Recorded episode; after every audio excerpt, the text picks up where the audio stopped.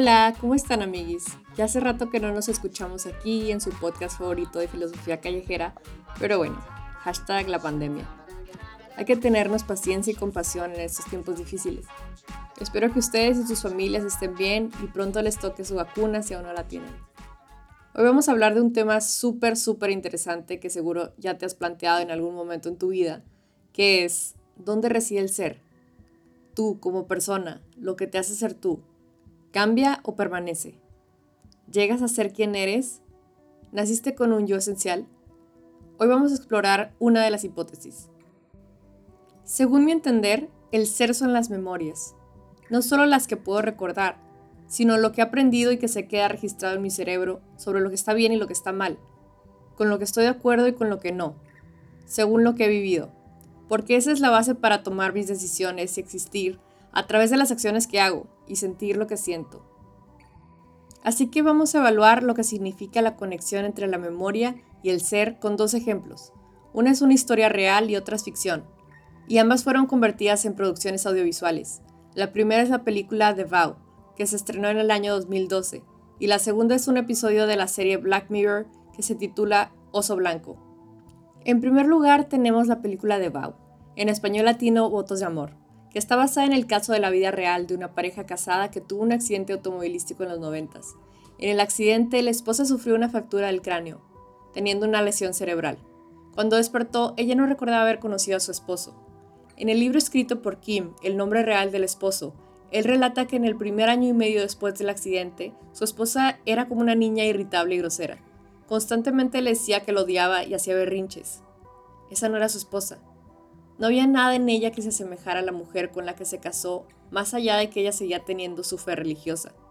No obstante, la pareja nunca se divorció, y tras ir a terapia psicológica en pareja, ambos aceptaron que para seguir juntos, Kim tenía que aceptar que su esposa Cricket nunca volvería a ser como él recordaba así que volvieron a salir en citas, a conocerse y finalmente tuvieron una ceremonia de renovación de votos.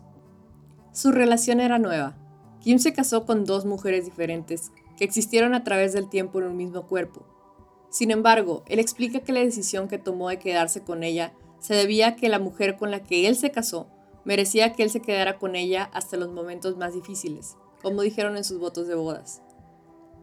Imagina eso, Permanecer en una relación por una promesa hacia una persona que ya no existe, pero que sigue estando viva, consciente y casada contigo.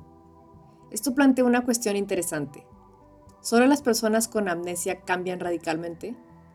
Que para responder se necesita primero que se conteste la pregunta, ¿qué tanto perdemos la memoria de manera natural?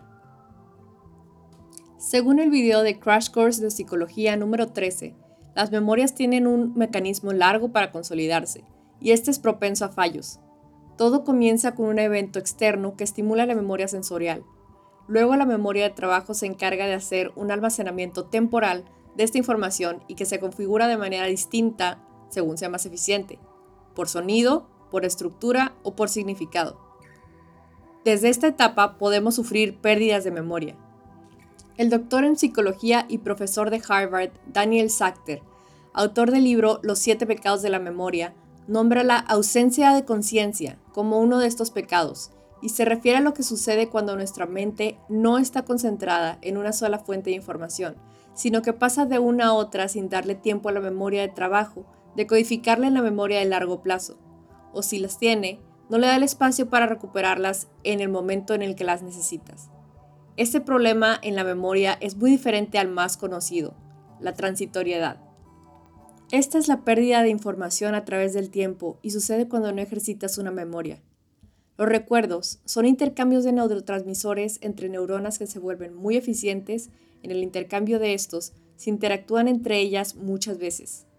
Pero si después de un tiempo, generalmente unos meses en la conocida curva del olvido de Ebbinghaus, no se usó esa información, las neuronas dejan de tener una conexión eficiente, haciendo difícil recordar lo que se encargaban de almacenar. Esto es lo normal. Crecer, distraernos, olvidar. Dejar de saber lo que algún día aprendimos. Dejar de tener seguridad en lo que alguna vez pensábamos que teníamos muy claro. Realmente recordamos muy poco de lo que vivimos.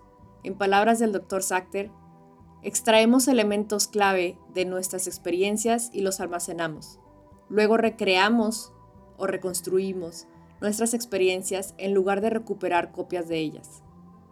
Sin embargo, nuestro cuerpo cambia mucho más lento que nuestra mente. Puedes olvidar lo que hiciste la semana pasada, pero no dejarás de verte, en la mayor parte, como te viste la semana pasada. A menos de que hagas un cambio intencional como cortarte el pelo, hacerte un tatuaje o una liposucción. ¿Quién somos para la gente que nos conoce? Esa persona con ojos de un color que conocen perfectamente, de cierta estatura y cierto color de piel? ¿O somos una colección de ideas que alguien externo nunca podrá conocer completamente? Lo más posible es que seamos una combinación de ambas. Pero, ¿cuál es más predominante? ¿Qué implicaciones tiene esto? En el ejemplo de la historia de Kim y Cricket, Kim decidió seguir considerando lo que permaneció de Cricket, en palabras simplificadas, su cuerpo, como su esposa, aunque todo lo que le hacía ser la persona que él conoció se hubiera perdido. En menor dimensión, muchas personas tomamos este tipo de decisiones con las personas que amamos cuando cambian con el tiempo, más en manera de ser y de pensar que en su físico. Decidimos seguir manteniendo una amistad con personas de nuestra infancia que eran muy cercanas y que ahora viven una vida radicalmente distinta a la nuestra. Decidimos seguir amando a nuestras parejas cuando encuentran una vocación que les atrapa y cambia por completo la dinámica que había, y seguimos estando ahí para nuestros seres queridos cuando su memoria sobre nosotros o sobre sus vidas se deteriora con la edad. Nos parece lógico y nos parece ético. ¿Qué hay detrás de esto? Sería injusto considerar que una persona dejó de existir una vez que lo que la caracterizaba en valores, ideas y bases para sus decisiones y acciones cambió? Una respuesta a esta pregunta sería, mientras pueda recordar la persona que fue, puede volver a ser esa persona. Entonces no dejó de existir por completo. Y sí vemos ejemplos de esto. Amistades de las que nos distanciamos nos vuelven a buscar tras años de pasar por experiencias diferentes y volvemos a coincidir en valores y maneras de pensar. Pasa la emoción por el hobby con el que nos obsesionamos por un tiempo y volvemos a nuestras pasiones de siempre. Pasa nuestra adolescencia y reconectamos con nuestros padres. Recordamos valores de los que nos alejamos Volvemos a ideologías que nos hacen darle sentido a nuestras vidas. Volvemos a pensar con cariño sobre personas de nuestro pasado cuando se curan nuestras heridas. Un sentido de familiaridad aparece después de mucho tiempo. Percibimos extractos de lo que ya conocíamos. Y no es extraño pensar que eso que vuelve a surgir después de mucho tiempo es la esencia de la persona, que es lo que la hace ser ella. Podemos acceder a lo que fuimos porque nuestro cerebro lo recuerda, las uniones o sinapsis en nuestras neuronas siguen ahí, aunque se hayan debilitado por un tiempo. Pero ¿sabías que es fácil combinar recuerdos factuales con recuerdos ficticios? El Dr. Sachter nombra dos pecados de la memoria en relación a esto, la atribución errónea y la sugestibilidad.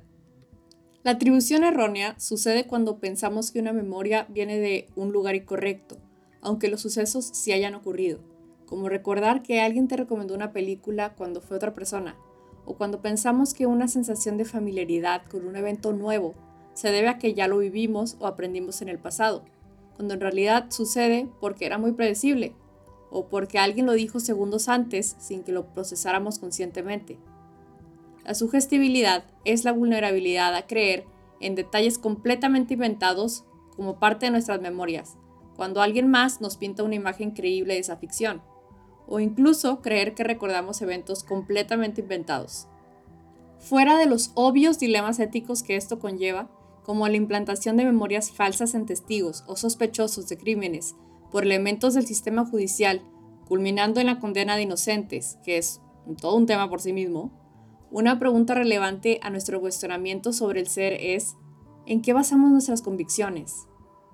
Si es en lo que creemos saber, ¿Cómo sabemos si es factual o ficticio? Si no podemos tener seguridad en nuestras convicciones, ¿por qué ser consistentes en nuestras razones para actuar?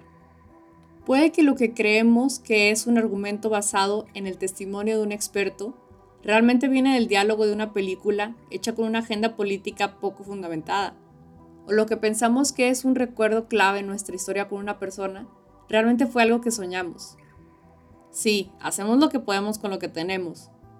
Pero, ¿qué tan válido es lo que tenemos para fundamentar la idea de un ser permanente o un ser esencial en eso? Argumentablemente, algo más permanente es el cuerpo. Mientras tengas cabeza y tórax, lo que permanece de ti cambiará muy lentamente, hasta que tu corazón se detenga. Cricket, la esposa de Kim, seguía teniendo un cuerpo, y fuera quien fuera esa persona desconocida que habitaba ese cuerpo, Kim la seguía considerando su esposa. Hagamos un ejercicio de imaginación. Imagina que ya no puedes ver ni tocar a las personas. Lo único que te queda de interacción con ellas son sus palabras y los efectos de las decisiones que toman en relación contigo. ¿Seguirías buscando el contacto con una persona que te comienza a hablar de manera grosera? ¿Es inconsistente o desconfiable? ¿Y se aleja de los aspectos en común que algún día tuvieron? Vamos a pensarlo por un momento. ¿Qué te haría seguir ahí? ¿Sentirías familiaridad con la persona si no pudieras percibir su cuerpo? Fuera el sonido de su voz, que se da gracias al cuerpo, no habría un ser permanente. Tal vez estás pensando, bueno, Pau, llevas más de 10 minutos hablando de la permanencia del ser. Tal vez el ser no es constante. Tal vez la naturaleza del ser es mutante y transitoria. Pues sí, pero si esto es así, entonces, ¿seguimos estando casadas con las personas con las que nos casamos hace años? ¿Merecemos en la vejez una remuneración por lo que hicimos cuando estábamos en una edad laboral? ¿Somos culpables de los crímenes que cometimos en el pasado? Una exploración dramatizada de esta última pregunta fue realizada para la serie Black Mirror en el capítulo Oso Blanco. En él, una mujer es condenada por sus múltiples crímenes a vivir una y otra vez un día de desconcierto en donde no recuerda nada sobre su vida. Nadie le habla ni se le acerca. Es grabada con teléfonos y es perseguida por gente con armas sin que entienda por qué. Este nuevo tipo de condena es parte del Parque de Justicia Oso Blanco, creado especialmente para hacerla pasar por los horrores por los que ella hizo pasar a su víctima, una niña a la que secuestró junto con su prometido y a la que grabó mientras su prometido la asesinaba. No vamos a tocar el tema de por qué esta condena no podría formar parte de un sistema de justicia, ya que convertiría en criminales a todos los partícipes del parque, ya que estarían haciendo el mismo crimen que ella hizo, torturar a un inocente. Lo que sí vamos a desmenuzar es si la mujer sin recuerdos en el cuerpo de una cómplice de asesinato tiene que cumplir con una condena a crímenes de los que no tiene ningún recuerdo, ni tampoco recuerdos de motivos por los cuales habría cometido esos crímenes. Primero, tengo que aclarar un dato importante. No hay evidencia científica de que se puedan almacenar memorias en otros órganos además del cerebro.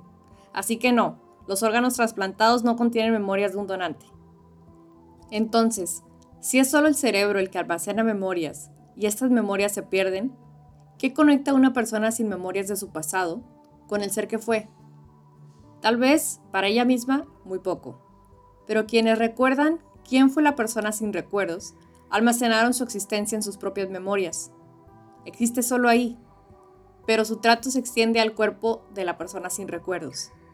En Oso Blanco, la memoria colectiva de la criminal por parte del público era razón suficiente para la justicia para castigar a una mujer que no tenía manera de conectarse con los crímenes que cometió. En la vida real podemos aplicar estos cuestionamientos a casos de criminales con amnesia disociativa derivada de trauma donde la persona no tiene capacidad de acceder a las memorias disociadas en todo momento, haciendo surgir la pregunta, en los momentos en los que no tiene acceso a las memorias sobre la intención, planeación y ejecución de un crimen, ¿debe pagar la condena?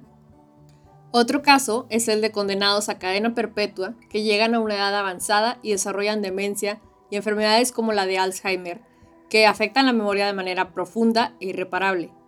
Según el sitio periodístico internacional The Conversation, en esta década Estados Unidos llegará a 200.000 prisioneros en edad adulta mayor con demencia, y muchos no recordarán por qué están en la cárcel.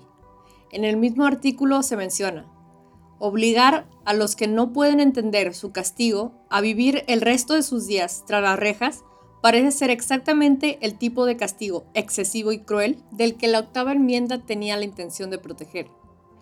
A medida que la población carcelaria anciana se expande, la sociedad puede necesitar reconsiderar las consecuencias reales de la vida sin libertad condicional. A mí me salta a los oídos las palabras excesivo y cruel. Un sinónimo de cruel es inhumano, según el diccionario de Oxford, Y excesivo se define como que va más allá de lo que se considera normal o razonable. ¿Qué es un castigo razonable en un juicio a un ser humano? ¿Y qué hace al humano ser humano?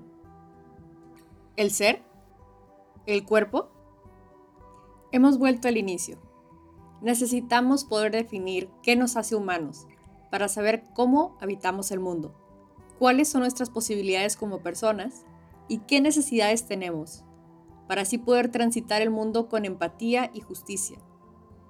Después de toda esta plática, la respuesta a qué nos hace humanos me parece que se encuentra entre lo palpable, el cuerpo, y lo intangible, nuestras memorias. Me es difícil dar una conclusión a qué aspecto tiene más peso. Sostengo que lo que me hace tener la posibilidad de darle continuidad a mi ser, y no solo ser un puñado de acciones al azar mientras estoy consciente, son mis memorias, pero no puedo tener memorias sin mi cuerpo. Mi cuerpo sí puede existir sin memorias, pero estaría limitado a ser un organismo existiendo, sin una personalidad. ¿Seguiría siendo yo? Ahí te dejo la pregunta para que te quedes filosofando otro ratito. Yo vengo a hacer preguntas, no a dar respuestas. Espero que hayas disfrutado mucho el tema de hoy. Si te gustó este episodio, dale seguir al podcast y échate la vuelta a mi Instagram, arroba para ver las noticias sobre los siguientes episodios. Un saludo y hasta la próxima. Peace out.